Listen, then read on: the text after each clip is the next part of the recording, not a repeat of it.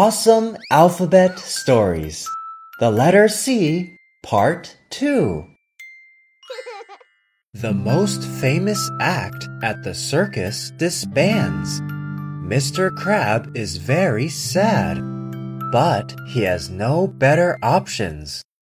As the circus boss, he is going to lose a lot of money. Miss Cat and Mr. Caterpillar are the two members of this act.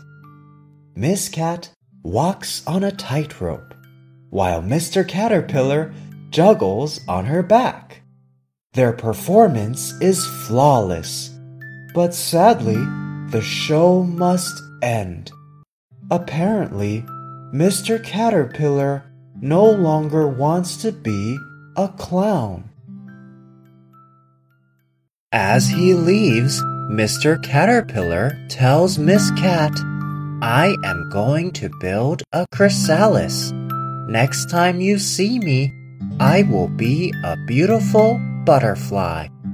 Miss Cat, feeling too sad to say much more, tells him, Good luck.